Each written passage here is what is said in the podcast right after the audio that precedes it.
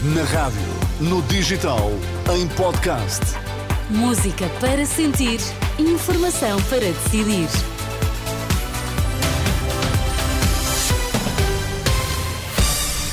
Carla, quais são agora os temas em destaque? Abuso de poder, participação económica, leva a Judiciária a fazer buscas em vários uh, organismos, governo e sindicatos médicos em mais uma ronda de negociações. As notícias das três na Renascença com Carla Fino. Olá, boa tarde. O Instituto Português do Desporto e da Juventude, a Cruz Vermelha Portuguesa, o Centro Hospitalar Tondela Viseu e o Instituto Nacional de Saúde Dr. Ricardo Jorge estão hoje a ser alvo de buscas da Polícia Judiciária. A informação é avançada pelo Departamento Central de Investigação e Ação Penal. Em causa alegados crimes de participação económica em negócio, abuso de poder e usurpação de funções, entre elas suspeitas de favorecimento de contratação pública no que respeita à análise de testes do vírus da Covid-19.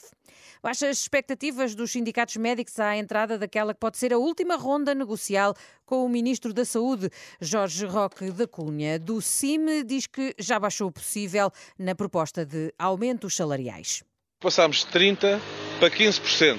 Estamos em metade parece-me muito difícil nós entrarmos aqui num sistema de feira. É a nossa proposta, clara, objetiva e sensata. Naturalmente, depois com o próximo governo, iremos eh, voltar ao processo negocial. E achamos que há aqui uma oportunidade para que o governo finalmente faça aquilo que não foi, não foi feito nos últimos meses. Porque não é um governo que apareceu hoje, é um governo que está há oito anos no poder, é um governo que está a negociar connosco há 18 meses.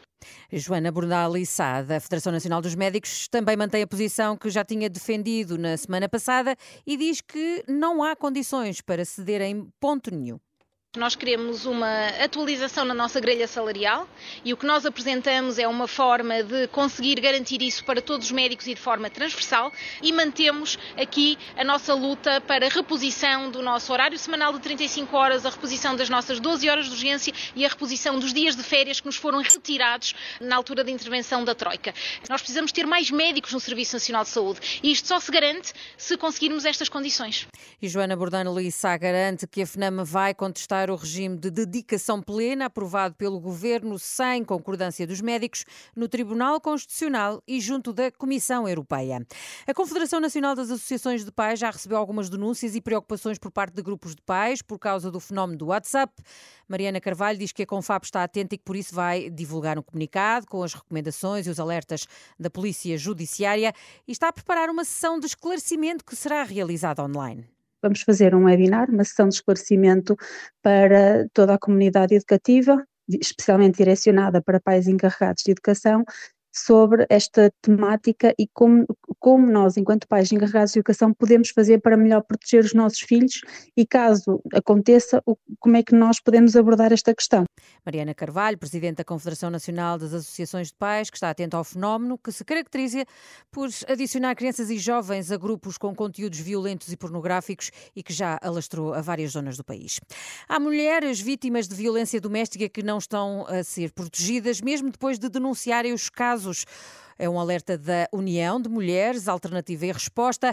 Esta manhã no Porto, numa homenagem às vítimas, Hilda Afonso, a responsável pelo Centro de Atendimento a Mulheres Vítimas de Violência, reforçou a importância de denunciar estes casos. Há situações em que uh, as mulheres não foram protegidas devidamente. Se há locais uh, em que as coisas, ou equipas que funcionam muito bem, há outras que têm muitas dúvidas, se calhar pouca formação, pouca informação. Eu lembro-me de um caso há uns anos em que a, a mulher foi assassinada e tinha feito denúncia e estavam ainda a decidir se era violência doméstica ou não era violência doméstica. Claro que isto agora já, já não acontece tantas vezes, cada vez as coisas funcionam melhor, mas ainda, é, ainda há muito a fazer. Só este ano, recordar que foram já assassinadas 25 mulheres vítimas de violência doméstica.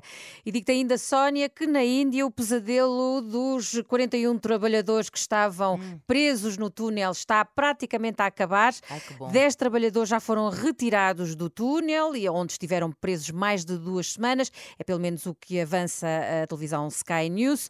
No túnel estão já prontas as ambulâncias que os vão levar em direção ao hospital. Termina assim o pesadelo do Duas semanas, é Estiveram incrível, presos não é? 17 dias debaixo Ai, de terra.